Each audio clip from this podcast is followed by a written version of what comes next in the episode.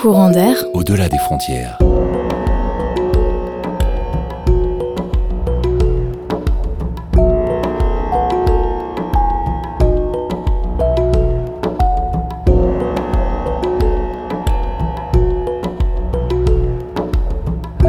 l'émission qui vous fait voyager le mercredi à 17h30.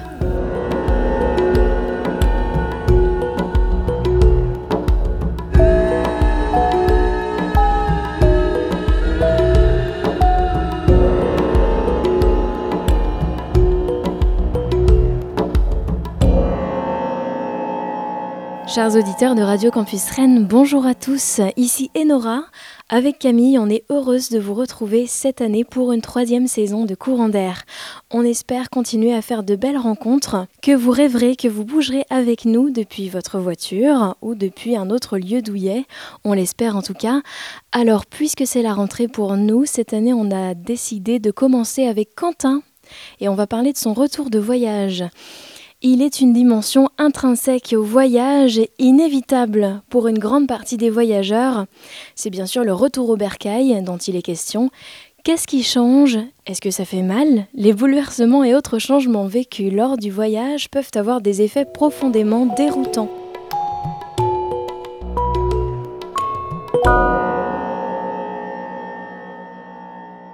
Quentin, une des nombreuses expériences marquantes de ton voyage, c'est d'avoir pu aller en jungle amazonienne. Dans la jungle, j'y suis allé euh, deux fois vraiment. Une première fois que 3-4 jours. Alors c'est pas énorme, mais euh, là-bas j'étais très dépaysé. Après, euh, par plusieurs conséquences, par plusieurs rencontres que j'ai faites, j'ai eu l'occasion de partir avec une touriste allemande d'une cinquantaine d'années qui m'a proposé, invité à venir là-bas, à payer la moitié de mon voyage d'ailleurs. Et on s'est retrouvés à deux au sein d'une tribus, on va dire, indigènes, qui sont les Chouars, qui est la, tribu la plus, euh, la plus nombreuse euh, d'Équateur.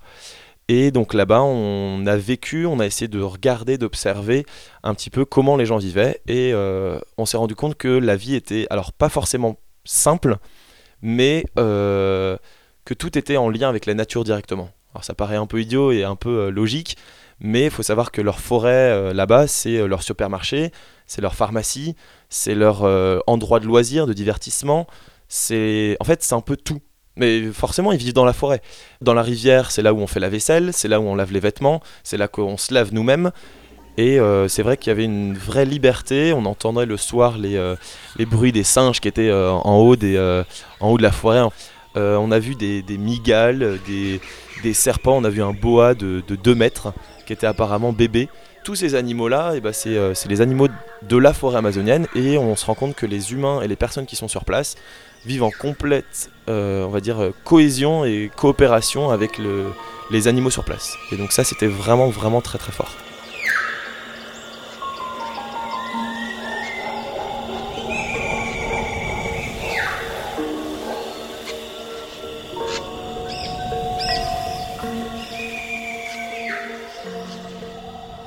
Tu expliquais par exemple comment euh, tu as pris ta douche sur place ou ton shampoing, c'était quoi la méthode? C'était rigolo parce que euh, on se baladait donc avec le, fils du, chef du village qui avait à peu près 14 ans et on était donc euh, trois derrière lui. Donc la dame allemande, le jeune guide Chouard qui était avec nous et ce fameux, ce fameux jeune de 14 ans. Et il faisait nuit, il devait être 21h le soir, donc tout était nocturne, on entendait juste les bruits, on essayait de fermer les yeux à des moments pour juste apprécier le bruit de la forêt. Et on se rend compte qu'il y a beaucoup de choses à écouter.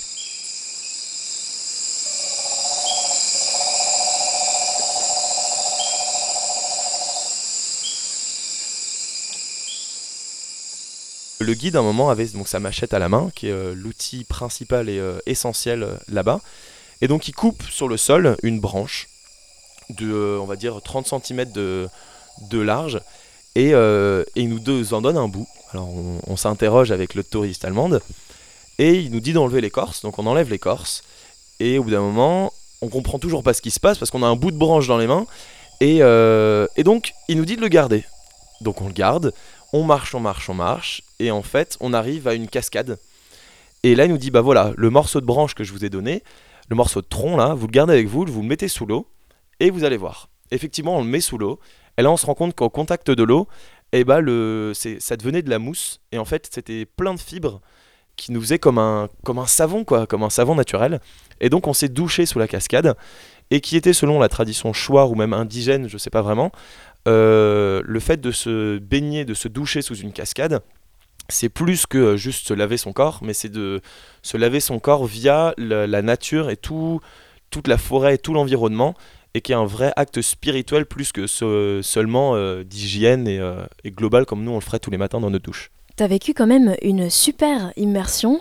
Comment est-ce que tu as fait concrètement pour euh, raconter ce que tu as vécu? Est-ce que ça fait pas une immensité de choses à raconter euh, Et finalement, est-ce que tu t'es pas senti un peu incompris quand tu es rentré? Totalement. En fait, le retour était euh, très particulier. Je ne dirais pas difficile parce que c'était pas forcément le cas, mais c'est vrai que c'est très compliqué de raconter un voyage de plus ou moins 8-9 mois à l'autre bout du monde, à notre famille, donc le plus proche. j'ai fait un blog pendant que j'étais en voyage. Je me suis improvisé en écriture qui s'appelle Oi Soy Feliz, dans lequel je me suis, euh, j'ai commencé à écrire un petit peu. J'avais des pages Facebook. Enfin, j'étais un peu connecté quand même. Mais euh, le plus dur, c'était pas ça. C'était euh, le fait de d'expliquer les, expériences sur place, les rencontres, les visages, les regards. J'ai fait des rencontres qui ont duré de temps en temps 10 secondes. Mais je pense que je m'en souviendrai tout le temps. Une personne avec limite plus de dents, une bouche complètement édentée, en train de tenir de 10, 10 moutons autour en mode berger de l'époque. C'était en Équateur, ça. Et euh, enfin bref, c'est plein de petits moments qui, euh, qui font le voyage. Et donc on peut essayer de raconter au maximum. Mais je me rends compte que les personnes qui comprennent le plus, en dehors de la famille proche, c'est les personnes qui sont parties elles-mêmes plus de, euh, on va dire, allez, 3, 4, 5, 6 mois, j'en sais rien, dans un pays étranger en pleine immersion, sans forcément de, de but. Et on se rend compte que sans avoir de but, eh ben, on en a plein, et que tous les jours, on choisit de la journée qu'on va passer. Et on se dit, tiens, aujourd'hui j'ai envie de faire ça, aujourd'hui j'ai envie de rien faire. Aujourd'hui, j'ai envie de passer une journée sur à regarder des films. Bah ouais, parce que faut savoir que même euh, en Amérique du Sud, on a une vie un petit peu européenne et euh, de moment on a envie de regarder euh, Game of Thrones ou quoi que ce soit, qui nous rappelle un peu ou Canal Plus avec le zapping ou je sais pas quoi, qui nous rappelle un peu le bah, la vie qu'on avait avant.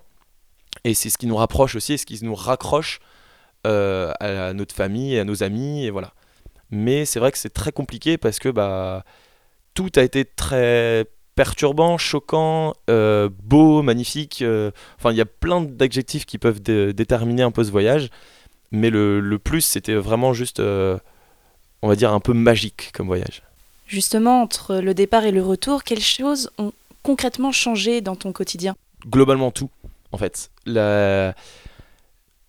C'est assez difficile de, décrire le, le, retour de voyage et le comment est notre vie maintenant, enfin la mienne en tout cas j'ai redécouvert en fait quand je suis retourné à ma ville d'enfance, j'ai pris le temps de marcher dans les rues du vieux Laval, le fait de regarder un peu le, les gens, d'observer, d'être ouvert, eh ben on se rend compte qu'on rencontre beaucoup plus de gens aussi. Et quand on est à l'étranger, là-bas, quand je suis arrivé, je parlais pas espagnol et j'étais un peu au milieu de tout le monde et j'étais seul. Et le fait d'être seul, eh ben tout le monde dit ah mais tu vas être seul, ça va être compliqué, euh, comment tu vas faire, tu vas être perdu. Et en fait, on se rend compte qu'on n'est jamais tout seul. Forcément, on est 7 euh, milliards sur Terre, euh, tu rencontres toujours du monde. Même dans la forêt, t'es pas tout seul, il y a des animaux. Et donc, les gens viennent vers nous assez naturellement. Et quand on se pose à une table d'auberge en train de manger notre petit déjeuner, le couple qui est à droite ou euh, le groupe d'amis à gauche de 3-4 personnes, assez rapidement, on va soit échanger un regard, puis une petite parole, puis savoir d'où vient la personne. Et voilà, et on a rencontré en 3 minutes 5 personnes. Et on se rend compte que ça, on le fait en voyage, mais on le fait pas dans la vie quotidienne. Et dans la vie quotidienne, quand on le fait, eh ben, c'est assez étonnant au premier abord. C'est vrai que si euh, dans la rue on venait vous voir et on dit euh, Salut, euh, comment tu vas? Tu t'appelles comment? Tu viens d'où? On serait Bah, c'est qui lui? Et on se rend compte, bah, finalement, la personne, elle veut, elle veut du bien. Mais vu qu'on ne sait pas dans notre culture et qu'on n'est pas habitué à ça, on va être assez méfiant au premier abord. Ouais, il est bizarre lui, il m'a demandé comment j'allais, on se connaît pas. Et depuis le retour de voyage, j'ai rencontré énormément de personnes comme ça, un peu au hasard, en demandant ma route, je suis allé boire des verres avec des gens que je connaissais jamais. Et c'est ça le plus gros changement. Et à partir du moment où on n'a pas la, on n'a plus de honte. Enfin moi je, je pense que j'en ai de moins en moins de honte de moi-même. Je fais à peu près ce que je veux tout en respectant l'autre, mais en essayant de suivre un peu le, ce que j'ai envie de faire. Et donc voilà, chaque jour tu te rends compte que bah t'as plein de choses à vivre. Et même si tu restes dans ta ville de départ, et eh bah t'auras toujours plein de choses à découvrir.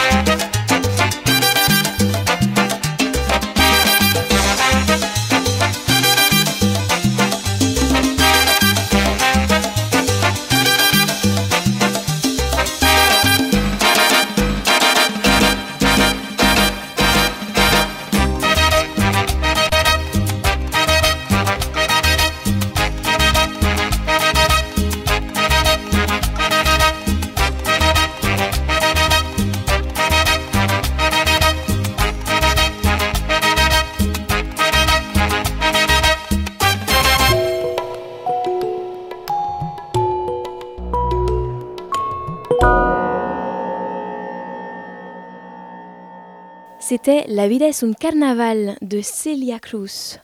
Bienvenue aux auditeurs qui nous rejoignent.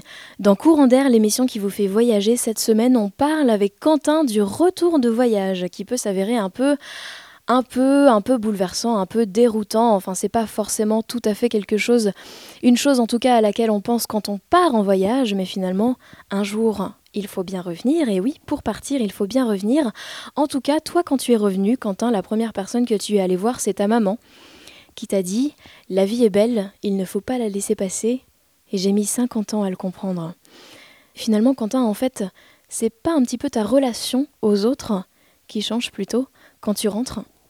Alors si clairement, c'est hum, au niveau de la relation que j'ai avec ma famille proche, avec qui j'étais très proche même avant, euh, le fait que je sois parti à l'autre bout du monde, entre guillemets,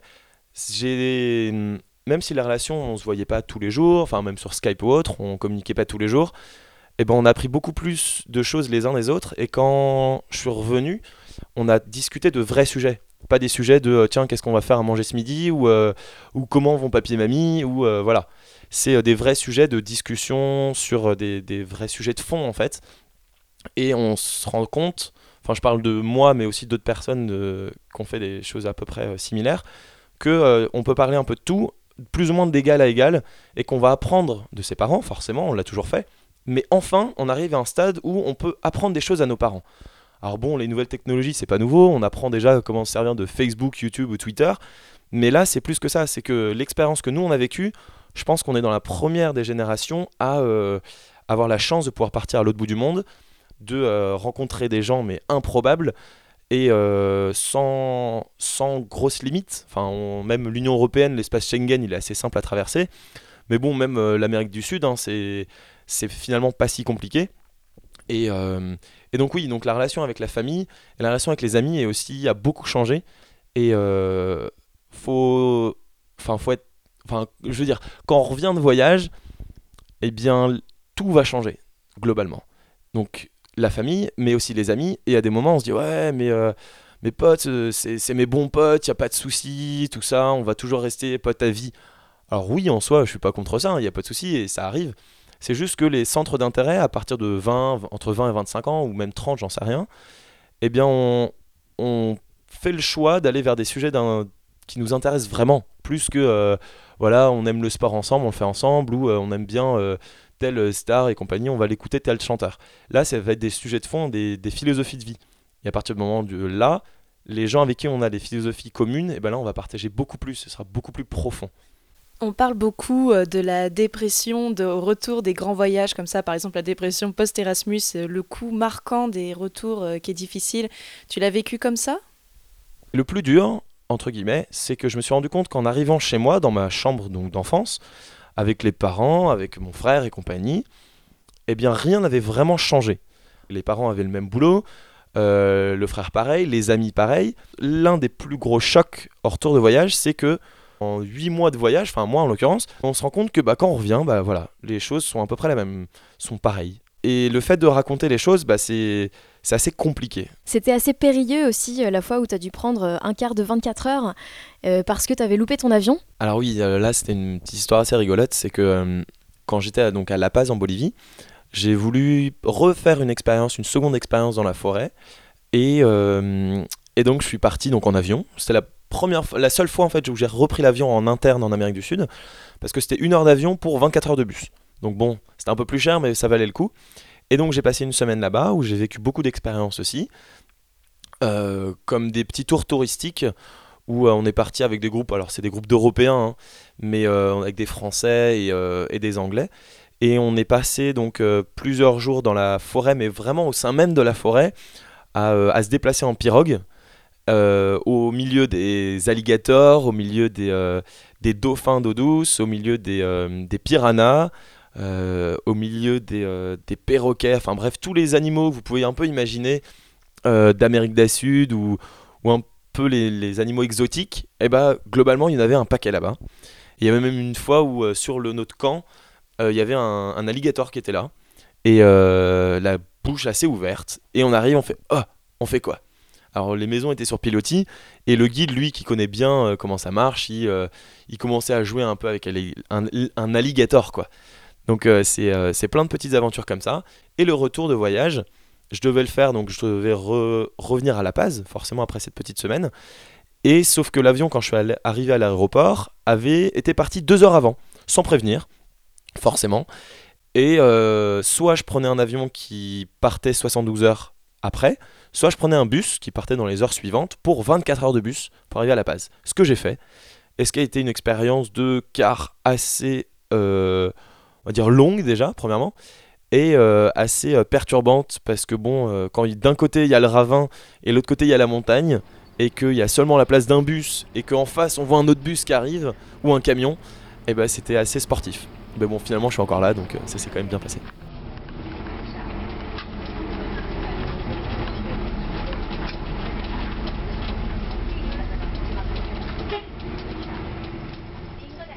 J'ai fait du bénévolat sur place aussi là-bas. J'ai été avec trois associations, avec un parc ethnobotanique, avec des programmes aussi après école où on, aide euh, les, jeunes qui sont euh, dans des quartiers assez pauvres d'une grande ville du Pérou, et des programmes de santé. J'ai eu la chance d'être euh, un peu intégré et complètement au sein des, populations locales, ce qui joue beaucoup, et ce qui permet aussi de voir la réalité de ce qui se passe sur place. Et en tant que bénévole, j'ai vu que le regard des gens était complètement différent. Parce qu'ils savaient que même si je suis blanc, ils, voyaient bien que bah, j'étais là pas pour les sous. Ça m'est arrivé plusieurs fois qu'on me demande mais pourquoi t'es là en fait? Pourquoi t'es bénévole?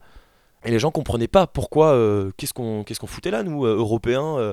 Et donc ça, c'était source de, plusieurs discussions qui étaient assez intéressantes. J'ai envie d'aller plus loin dans, cette démarche de donner un coup de main, de bosser pour des assos. Et maintenant, je suis persuadé que alors mon master en com ou marketing était bien, hein, certes, mais j'ai envie de, lier ce que j'ai appris à l'école et le, euh, lier avec des vraies causes et euh, des vrais objectifs de vie et de philosophie de vie qui correspondent vraiment à ce qu'on veut. Quoi.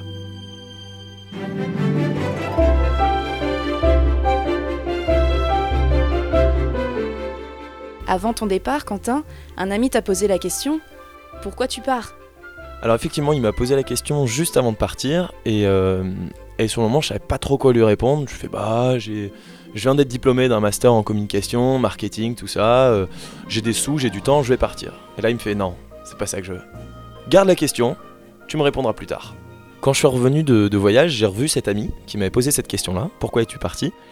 Et je lui ai répondu, je sais.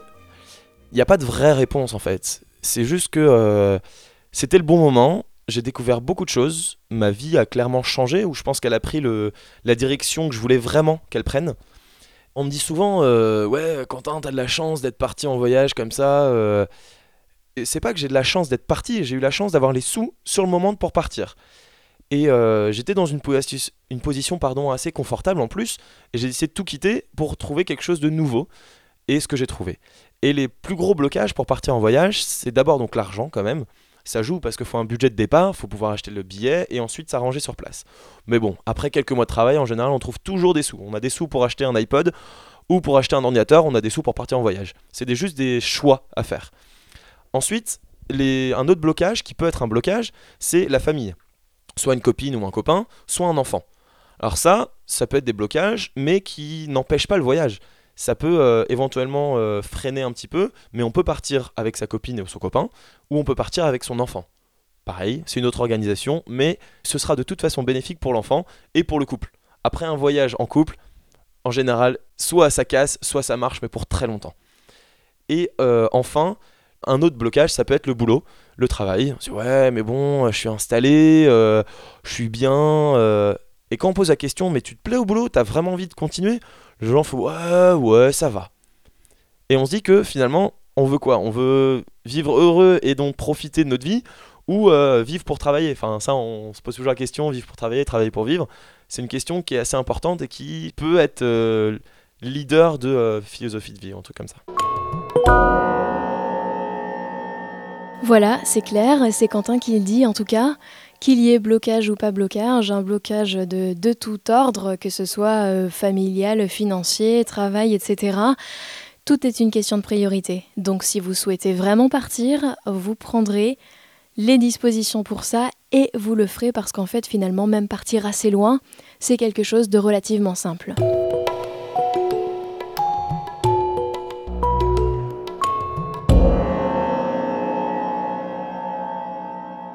C'est fini pour aujourd'hui. Si vous souhaitez réagir ou participer à l'émission, n'hésitez pas sur la page Facebook de Courant d'air par exemple, par mail également qui est indiqué sur le site internet de Radio Campus Rennes sur lequel par ailleurs vous pouvez retrouver vous pourrez retrouver ce podcast. Merci Quentin pour ta participation, merci DJ encore et toujours pour la musique de l'émission dont on ne se lasse pas. Merci à Claude, Thomas et Julien de nous aider, Camille et moi, à porter cette émission. Ce numéro sera rediffusé la semaine prochaine, donc c'est le même. Le prochain épisode, en fait, c'est pour dans deux semaines. Restez sur le 88.4, vous serez sur écoute avec Thomas Guézou à 18h. On se quitte avec Latinoamérica de Calle 13.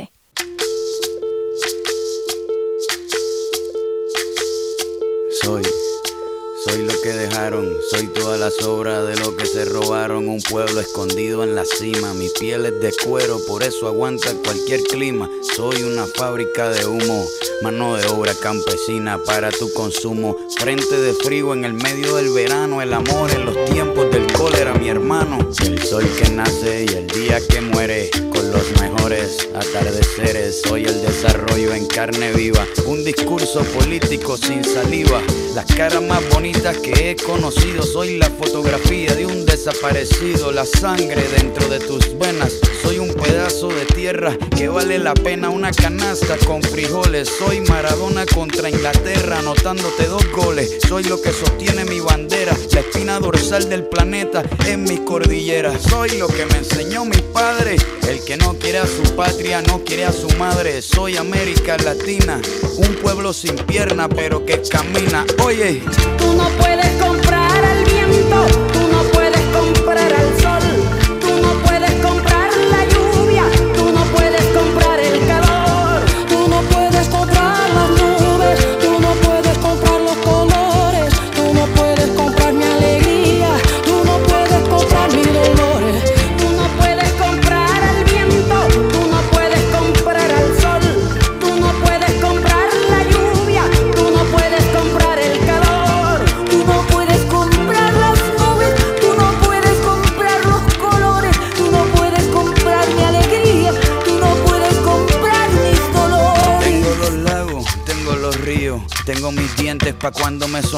la nieve que maquilla mis montañas, tengo el sol que me seca y la lluvia que me baña, un desierto embriagado con peyote, un trago de pulque para cantar con los coyotes, todo lo que necesito.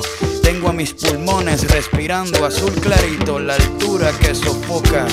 Soy las muelas de mi boca, mascando coca. El otoño con sus hojas desmayadas, los versos escritos bajo la noche estrellada. Una viña repleta de uva, un cañaveral bajo el sol en Cuba. Soy el mar Caribe que vigila las casitas, haciendo rituales y agua bendita. El viento que peina mi cabello. Soy todos los santos que cuelgan de mi cuello. El jugo de mi lucha no es artificial porque el abono de mi tierra es natural.